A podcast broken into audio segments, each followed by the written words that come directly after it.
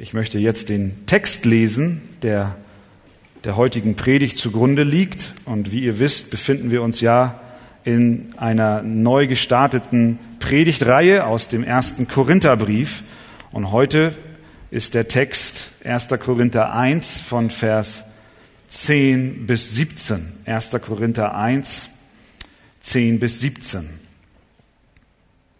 Ich ermahne euch aber, ihr Brüder, Kraft des Namens unseres Herrn Jesus Christus, dass ihr alle einmütig seid in eurem Reden und keine Spaltungen unter euch zulasst, sondern vollkommen zusammengefügt seid in derselben Gesinnung und in derselben Überzeugung.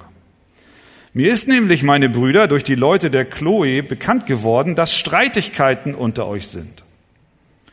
Ich rede aber davon, dass jeder von euch sagt, ich gehöre zu Paulus, ich aber zu Apollos, ich aber zu Kephas, ich aber zu Christus. Ist Christus denn zerteilt? Ist etwa Paulus für euch gekreuzigt worden? Oder seid ihr auf den Namen des Paulus getauft? Ich danke Gott, dass ich niemand von euch getauft habe, außer Crispus und Gaius. So kann doch niemand sagen, ich hätte auf meinen Namen getauft. Ich habe aber auch das Haus des Stephanas getauft. Sonst weiß ich nicht, ob ich noch jemand getauft habe. Denn Christus hat mich nicht gesandt zu taufen, sondern das Evangelium zu verkündigen, und zwar nicht in Redeweisheit, damit nicht das Kreuz des Christus entkräftet wird. Amen. Ihr dürft euch setzen. Sind schon alle Brüder zurück oder? Ja, seid ihr alle da? Eine Schwester fehlt noch. Ich hatte den Eindruck, dass die Brüder länger brauchen als die Schwestern müssen noch ihre Locken legen. Nein, nein, stimmt nicht. Der Paulus schreibt also hier an die Korinther. Und selbst ist er wahrscheinlich in Ephesus. Er war ja der Gründer der Gemeinde dort in Korinth. Das ist eine Stadt im Griechenland, unten an einer Meerenge, nein, an einer Landenge wo, eine, wo, wo unten eine, ein Land, eine Halbinsel Achaia ist und zwischen äh, dem Norden und dem Süden liegt diese Stadt Korinth. Sie hat zwei Häfen, eine Handelsmetropole, eine moderne Stadt.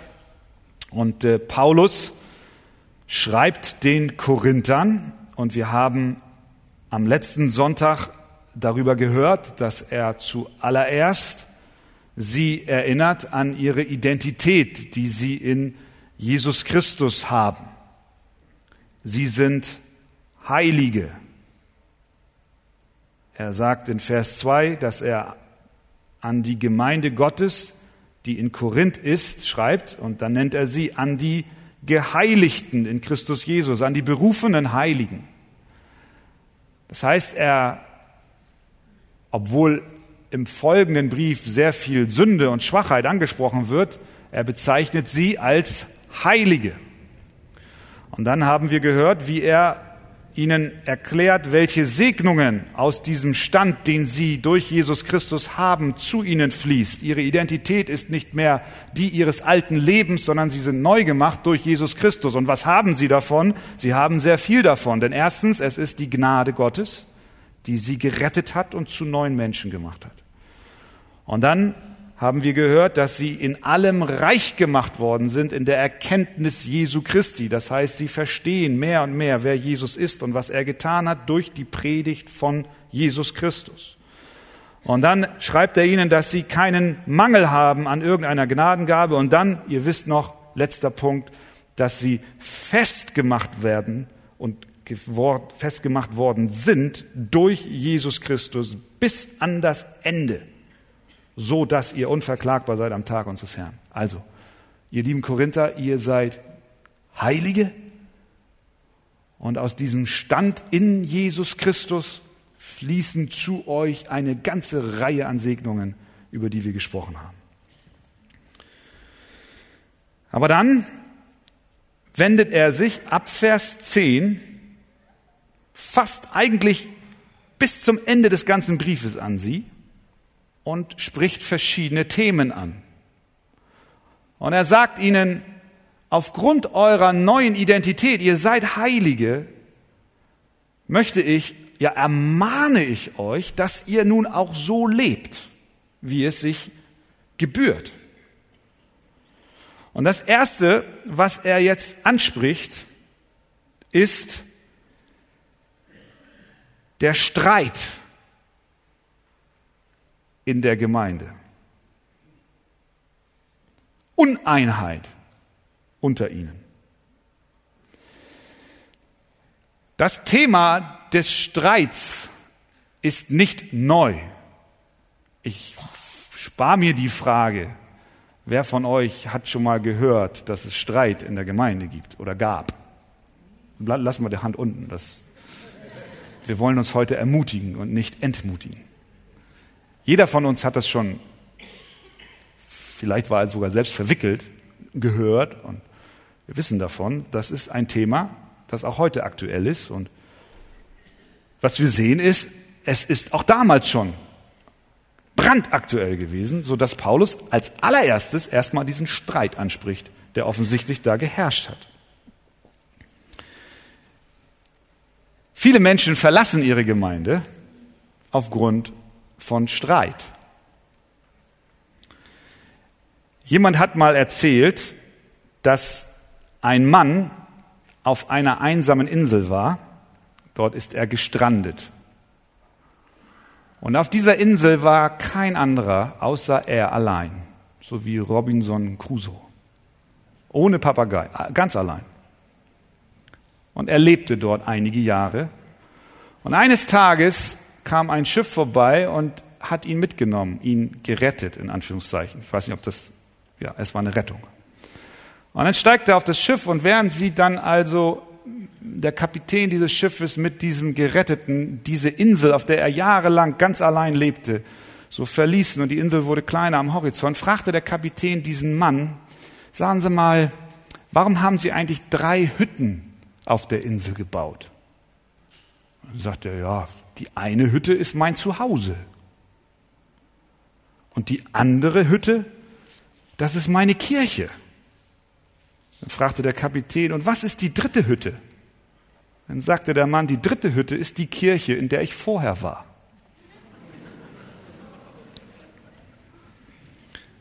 Ha, ha, ha. Was soll dieser blöde Witz? Er überzeichnet die Problematik von, von Streit. Ein Christ zerteilt sich sogar selbst und baut die nächste Kirche weil er mit der ersten nicht zufrieden war. Aber das ist eigentlich nicht lustig, sondern es ist ein tragisches Thema. Streit in der Gemeinde, Uneinigkeit. Die größte Not der Korinther war wohl offensichtlich zuallererst, jedenfalls spricht es Paulus an, ihre fehlende Harmonie und Einheit. Ich möchte im Folgenden über diese Uneinigkeit und ihre Symptome sprechen und dann darüber sprechen, was Paulus als Medizin verschreibt aus diesem Text, dass diese Uneinigkeit behoben wird.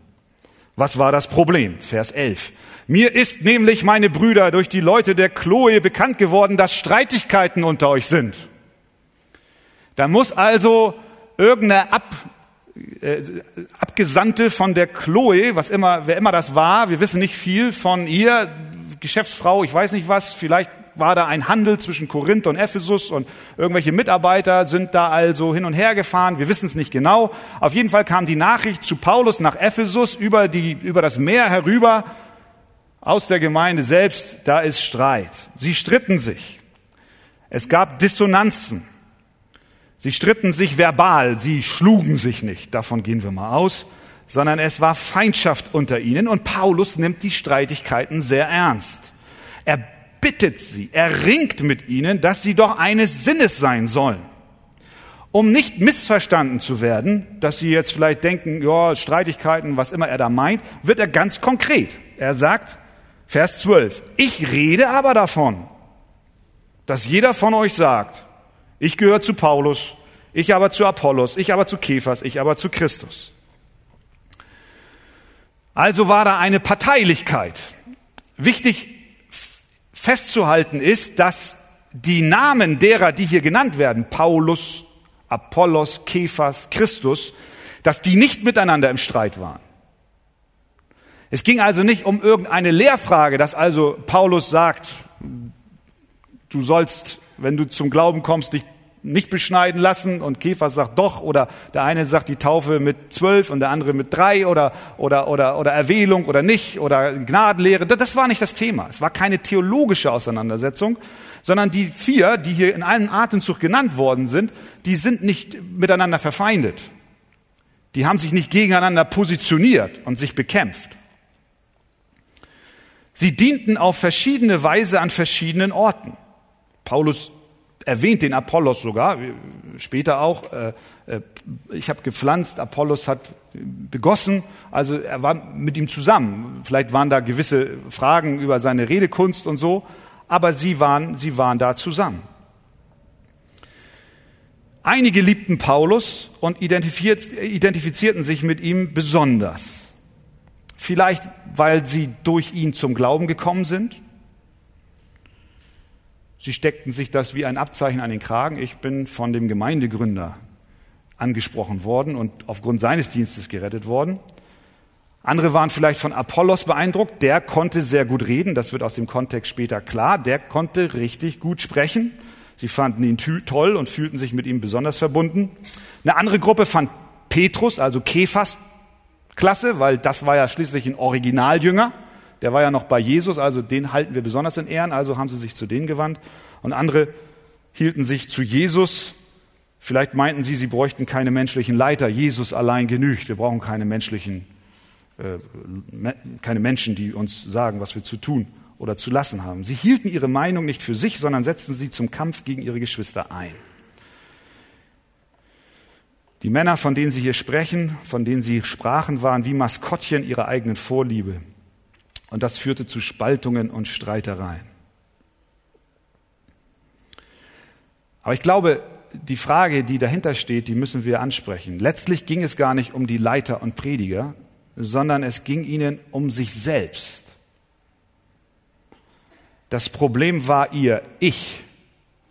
Habt ihr mal auf die Formulierung geachtet, Vers 11. Was sagt Paulus oder was hält er ihnen vor? Ich gehöre zu Paulus. Ich aber zu Apollos. Ich aber zu Kephas. Ich aber zu Christus. Ihr eigenes Ich stand im Mittelpunkt. Ihr eigener Stolz trieb sie voneinander und von ihrem Retter Jesus Christus weg. Ich aber bin, ich gehöre zu ich. Im Herzen jeder Sünde steht das großgeschriebene Ich. Das ist so. Der Egoismus, die Selbstsucht, das beginnt bei Kindern und setzt sich bei Jugendlichen fort.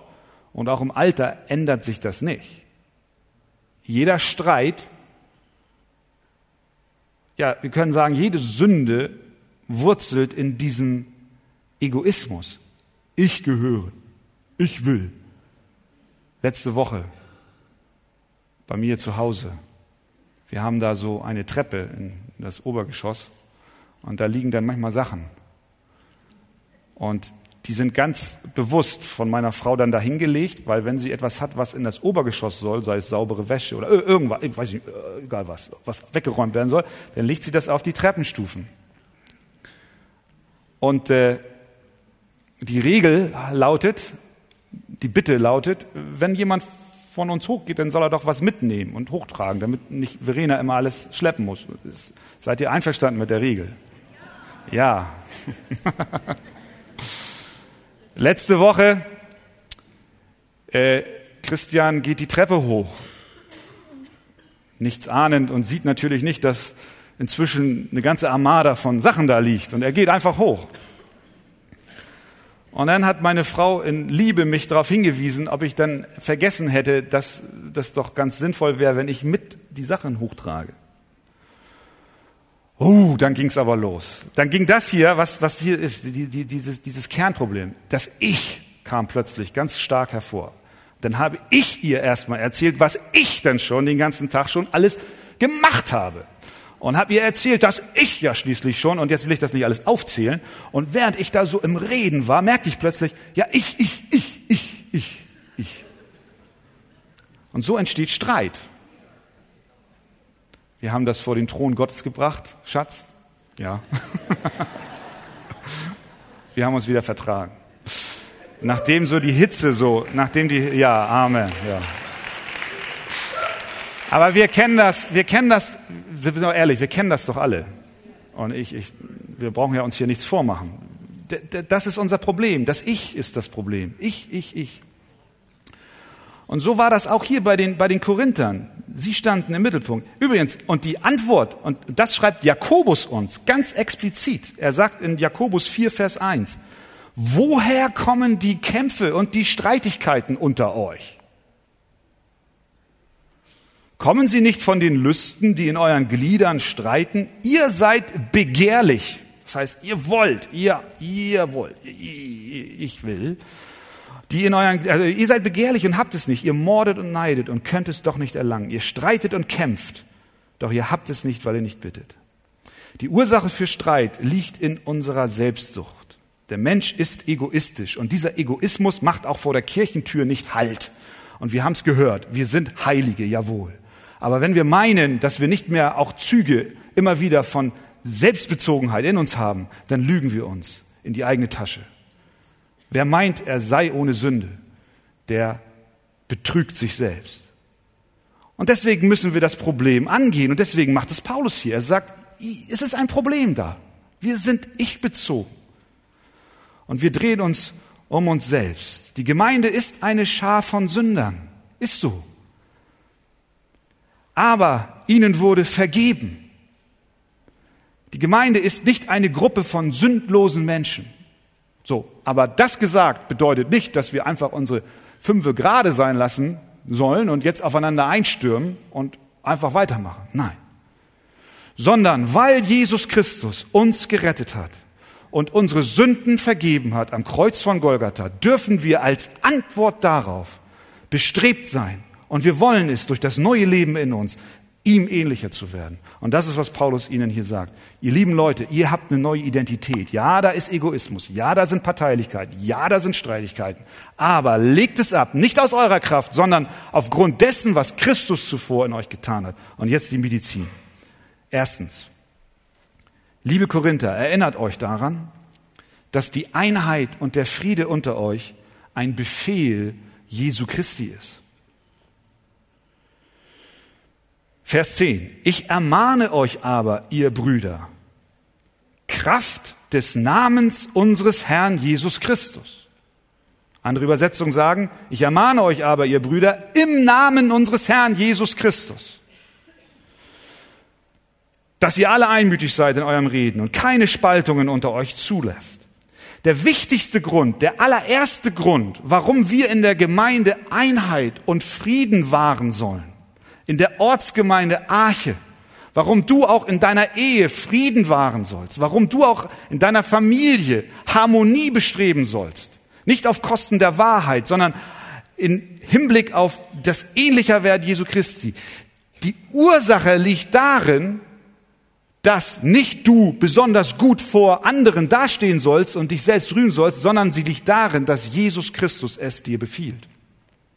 Im Namen unseres Herrn Jesus Christus, sage ich es euch, sagt Paulus. Seid eins, haltet Frieden. Nicht, weil ich, Paulus, das will, nicht, weil ich meine, es sei das Wichtigste für euch, sondern erinnert euch daran, es ist Jesu Befehl.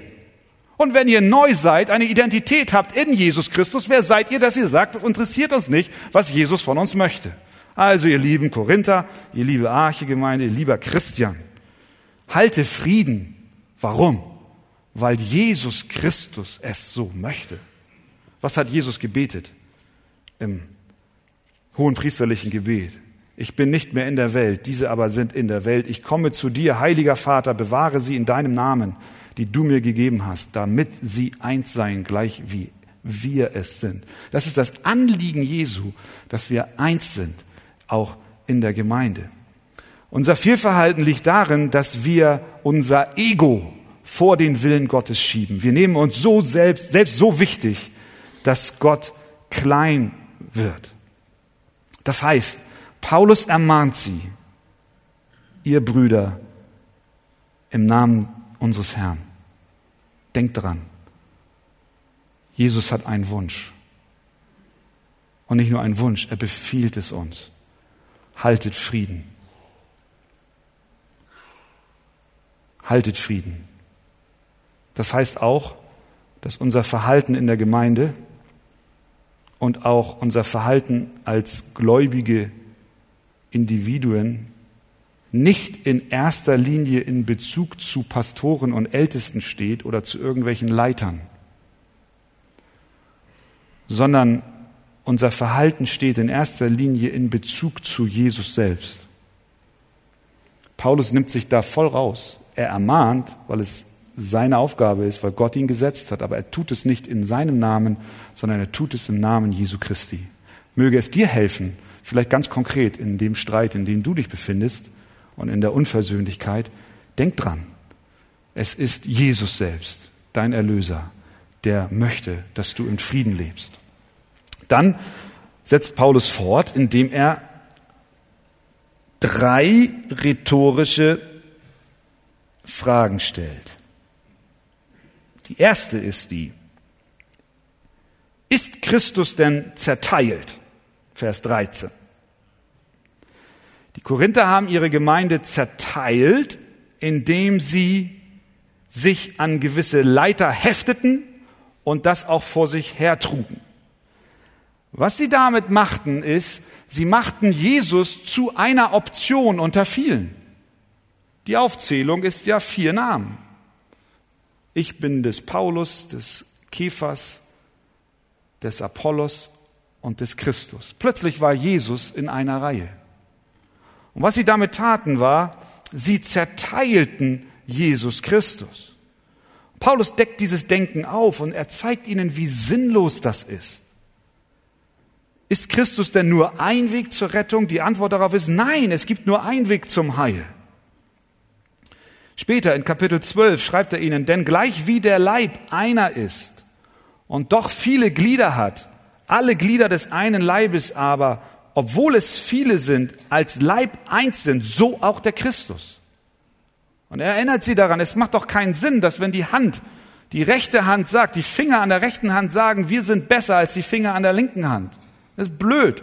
Nur weil wir zur Faust der rechten Hand gehören und nicht zur Faust der linken. Wenn man sich erhebt, dann zerteilt man. Wenn man sich über den anderen stellt, dann bringt man Zerstörung mit sich. Und das ist, was er sagt. Christus ist nicht zerteilt, sondern der Leib Christi ist ein Leib. Übrigens, was das auch heißt, ist, dass du als Glied an diesem Leib auch den ganzen Christus für dich hast. Stell dir vor, er wäre zerteilt dann würde, das, würde, würde Christus ein Stück weit für, für das Herz oder für, für die Nieren vielleicht mehr vorgesehen sein als für dich, der du dich als kleiner Fingernagel fühlst oder vielleicht auch die Rolle zugewiesen bekommen hast. Nein, wenn der Leib Christi eins ist und nicht zu teilen ist, dann heißt das auch, dass jedes Glied am Leib den ganzen Christus hat. Und du nicht nur dich zufrieden geben musst oder meinst, du hättest nur ein Stück von ihm. Nein, Christus ist nicht zerteilt sondern er ist ein Leib. Ihr lieben Korinther, denkt doch daran, dass das so ist. Dann fragt er, ist etwa Paulus für euch gekreuzigt worden? Was ist die Antwort darauf? Nein, natürlich ist nicht Paulus für euch gekreuzigt. Nur Jesus kann uns retten. Es gibt nur einen Weg unserer Rettung. Es gibt nicht verschiedene Optionen merken wir, dass Paulus diese Frage des Streites so ernst nimmt, dass er sogar mit dem Kreuz argumentiert. Ja, letztlich ist das, wir werden es am Ende sehen in Vers 17, das ist überhaupt der Dreh- und Angelpunkt, das Kreuz. Wir dürfen nicht sagen, ein Streit ist nicht so schlimm. Na, es ist sehr schlimm, wenn Christen unversöhnlich miteinander leben. Paulus argumentiert hier mit dem Kreuz, mit dem Kern des christlichen Glaubens. Er sagt, schau mal, ist denn Paulus für dich gekreuzigt? Nein, Christus ist für mich gekreuzigt. Das heißt, es gibt nur einen Weg zum Heil. Und was suchst du dir andere Optionen und hältst dich bei Nebenschauplätzen auf? Sobald wir einen Menschen so sehr anhimmeln, dass unser Verhalten den Leib Christi zerstört, haben wir den Wert unseres Herrn Jesus Christus und seiner Tat am Kreuz aus den Augen verloren. Ich muss ehrlich sagen, mir ist jetzt nicht aktuell bekannt, dass in unserer Gemeinde es Parteiungen in dieser Frage gibt. Äh, ich bin mehr einer von Andi und ich bin einer mehr von Wolfgang und einer mehr von Frank oder, oder so. Aber mancher, manchmal hat man schon den Eindruck, dass auch wir so unsere Vorlieben haben und sie vor uns hertragen und äh, uns auch ausrichten nach Menschen. Wozu wir heute gerufen werden, ist wieder neu zu erkennen, dass das nicht der Ruf ist, den Gott an uns hat, sondern es geht darum, dass wir Jesus Christus im Zentrum unseres Lebens haben. Und dann kommt er zu der Frage, oder seid ihr auf den Namen des Paulus getauft? Die Taufe ist biblisch. Wir haben eben eine wunderbare Taufe erlebt und ich bin Gott von Herzen dankbar, auch für das, was ihr in euren Zeugnissen gesagt habt. Wir spüren darin, dass Gott wirklich euer Leben verändert hat und ihr erkannt habt, dass Jesus Christus der Dreh- und Angelpunkt auch in eurem Leben zu sein hat. Die Taufe ist, wie wir vorhin gesehen haben, ein sichtbares Zeichen, ein öffentliches Bekenntnis davon, dass ihr dem alten Leben gestorben seid, mit Christus begraben und dann auferstanden seid zu einem neuen Leben. Die Korinther haben das offensichtlich verdreht. Ihnen war es wichtiger, darauf hinzuweisen, wer sie getauft hat. Nicht, dass sie getauft sind und auf welchen Namen sie getauft sind, sondern sie fanden es sehr wichtig zu sagen, wer sie untergetaucht hat.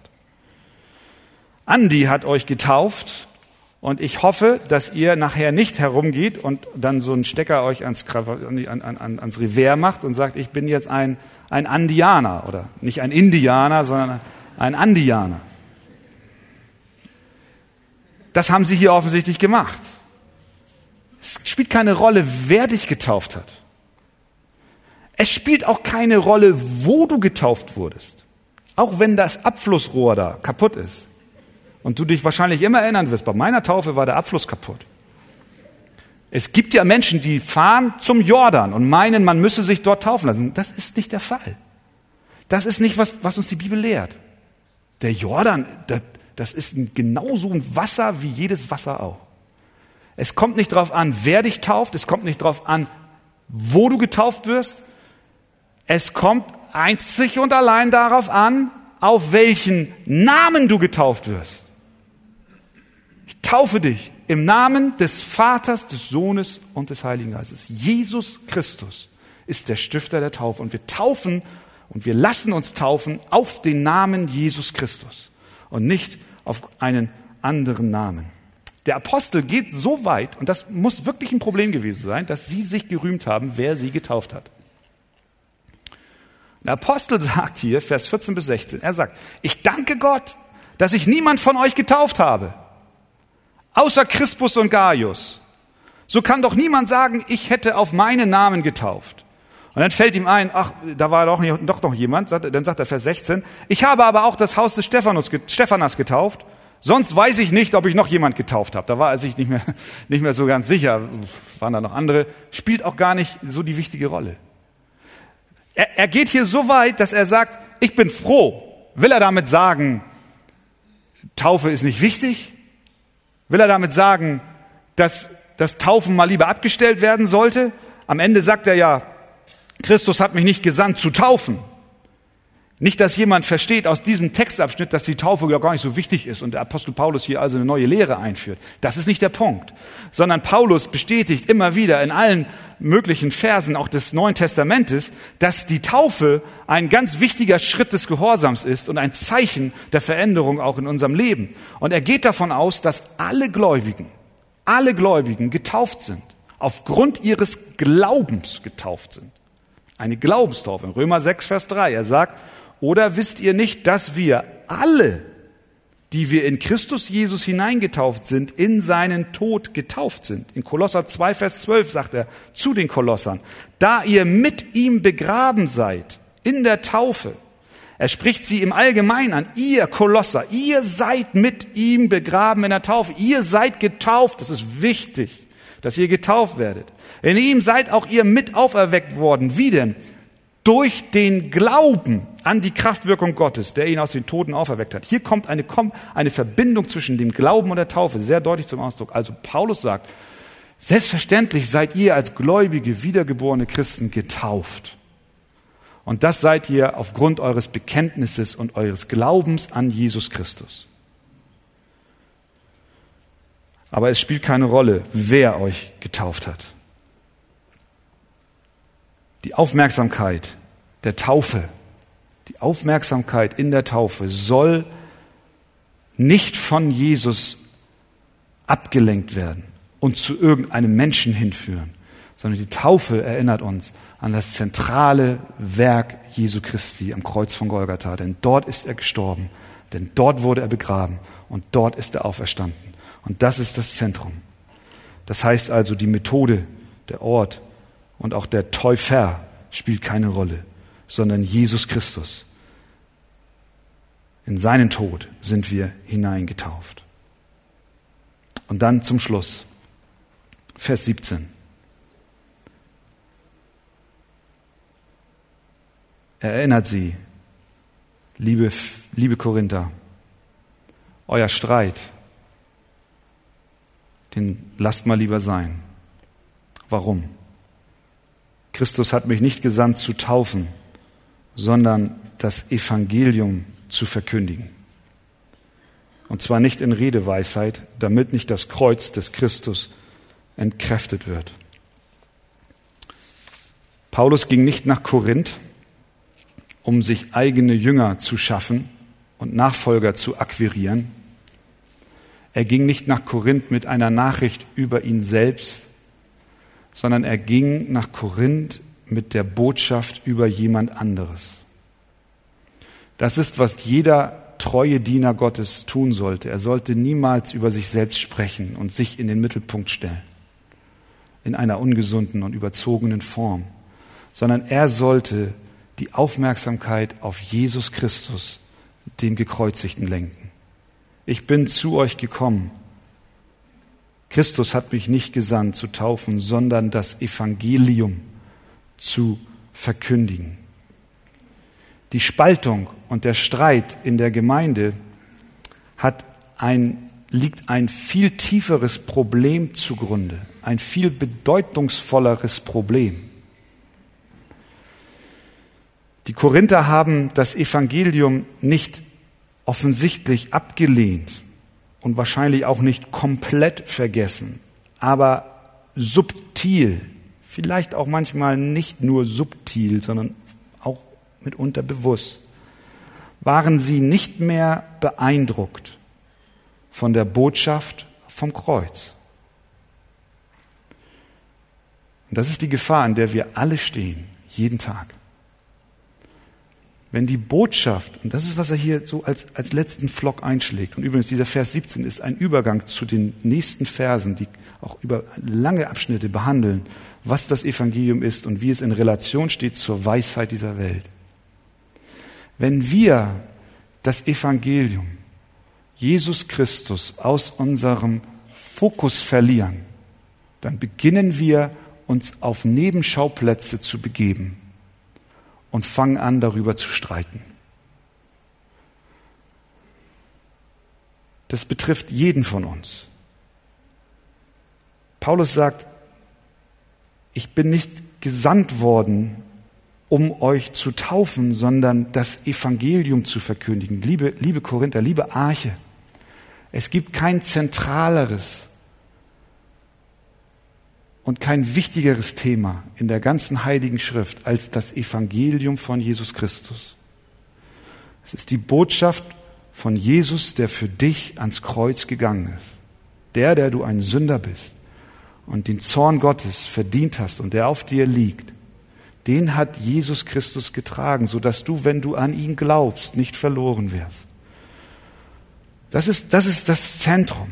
Und wenn uns dieses Zentrum bewusst wird in unserem Leben, in unserem Alltag, wenn wir uns versammeln um das Kreuz herum, wenn wir unsere Hand niemals vom Kreuz nehmen, sondern immer bei ihm bleiben, dann werden wir auch nicht uns selbst in den Fokus stellen. Deswegen sagt er, ich bin nicht gekommen in Redeweisheit.